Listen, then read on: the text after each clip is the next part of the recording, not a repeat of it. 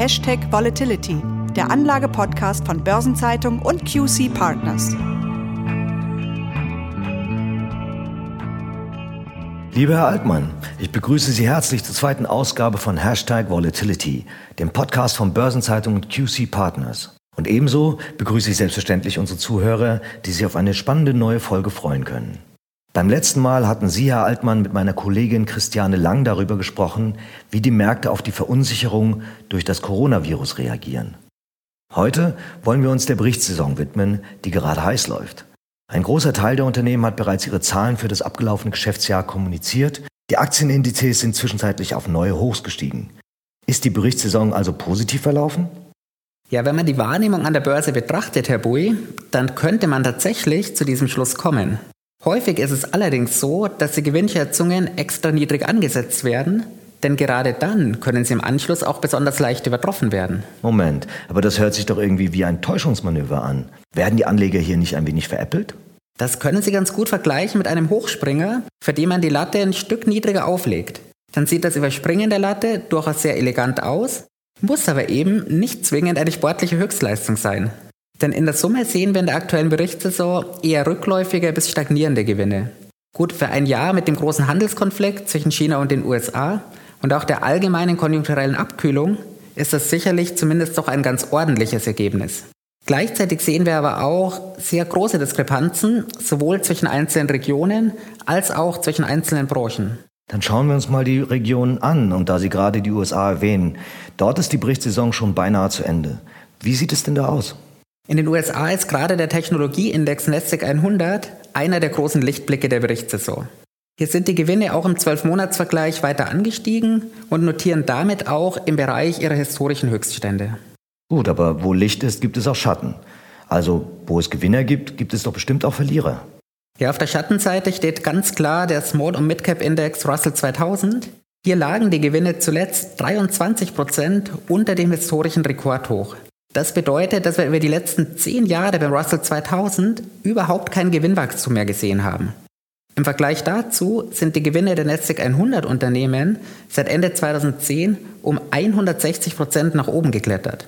Das bedeutet auch, dass das gesamte US-Gewinnwachstum fast nur noch von den Tech-Werten getrieben wird. Und spiegelt sich das auch in der Kursentwicklung der Indizes wieder? Das spiegelt sich definitiv in den Kursen wieder.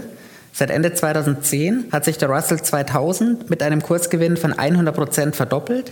Im gleichen Zeitraum hat der Nasdaq 100 aber satte 330 Prozent gewonnen.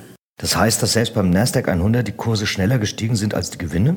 Das ist vollkommen richtig. Die Kurse sind sogar doppelt so schnell gestiegen wie die Gewinne. Und genau das macht die Kurs-Gewinn-Verhältnisse im Moment zu teuer.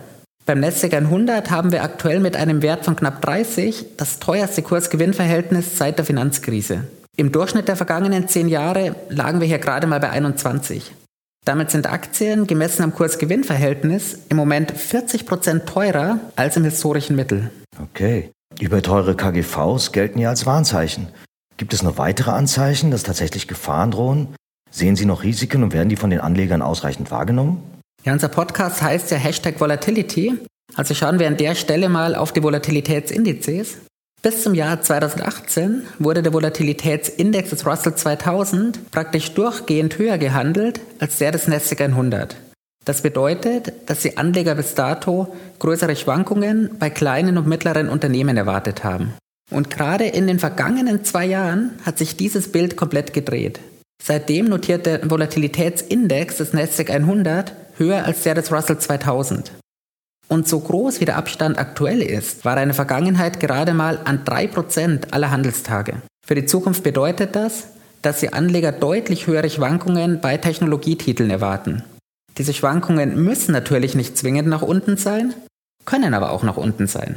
Das klingt tatsächlich extrem. Sichern sich die Anleger denn aktuell gegen diese erwarteten Schwankungen ab? Und wäre das nicht noch ein weiteres Signal für drohende Risiken? Wir sehen im Moment tatsächlich nur eine sehr moderate Absicherungsaktivität im Nasdaq 100. Aber gerade in dieser geringen Absicherungsaktivität sehe ich im Moment die große Gefahr. Denn Absicherungsaktivität an sich ist eher ein Kontraindikator. Denn wenn die Anleger schon abgesichert sind, müssen sie bei Kursverlusten auch nicht mehr panikartig verkaufen. Aber genau die Anleger, die nicht abgesichert sind, müssen in eine Verkaufswelle hinein zusätzlich verkaufen. und verstärken die Welle dann noch einmal. Wie eine Lawine. Ja, ganz genau. Diese geringe Absicherungsaktivität mag im Moment auch daher kommen, dass Absicherung gegen den fallenden Kurs im Nasdaq 100 schon deutlich teurer geworden ist. Und das sehen wir ganz besonders an der Schiefe der Volatilitätskurve. Da muss ich kurz einhaken.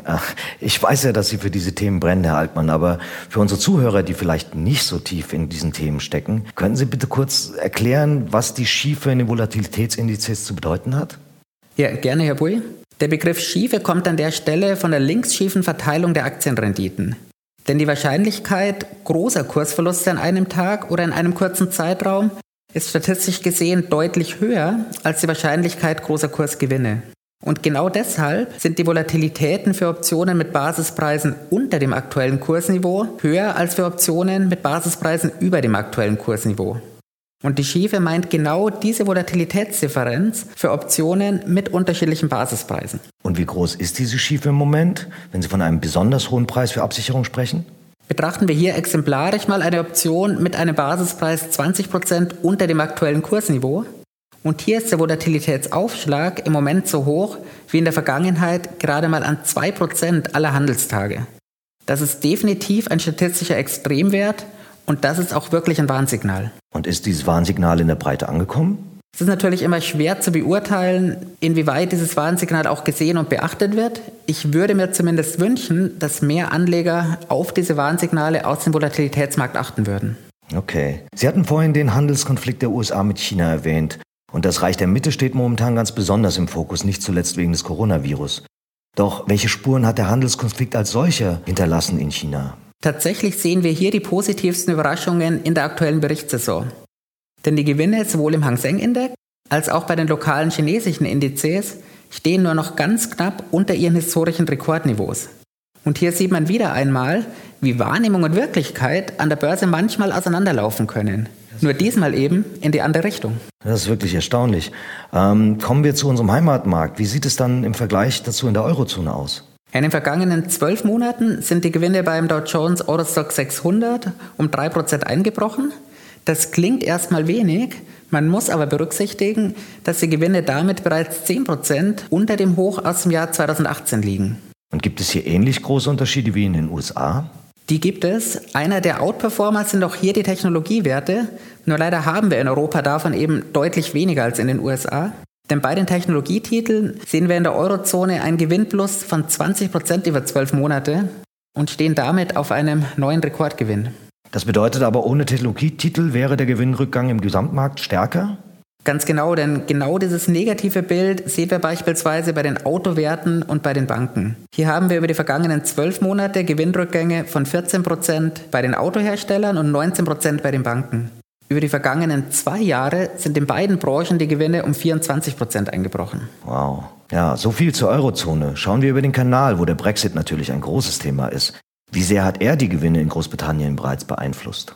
Wir haben hier über die vergangenen zwölf Monate einen Gewinnrückgang von 7 Prozent und stehen damit bereits 29 Prozent unter historischen Höchstwerten. Das heißt, der Brexit hinterlässt bereits deutliche Spuren in den Unternehmensgewinnen, auch wenn sich natürlich immer nur schwer sagen lässt, welcher Faktor auch tatsächlich welchen Anteil am Gewinnrückgang hat. Vielleicht lässt sich in zwei Wochen mehr dazu sagen. Wir werden uns dann auf jeden Fall in der nächsten Episode von Hashtag Volatility nochmal eingehender mit dem Brexit befassen. Da werden Sie dann wieder das Vergnügen mit meiner Kollegin Christiane Lang haben. Herr Altmann, ich danke Ihnen für das wieder einmal sehr erhellende Gespräch. Ich denke, unsere Zuhörer sind jetzt bestens im Bilde. Ich wünsche Ihnen und auch unseren Zuhörern noch eine gute Zeit und wie immer gilt, lassen wir uns alle nicht vom Auf und Ab an den Märkten aus der Ruhe bringen.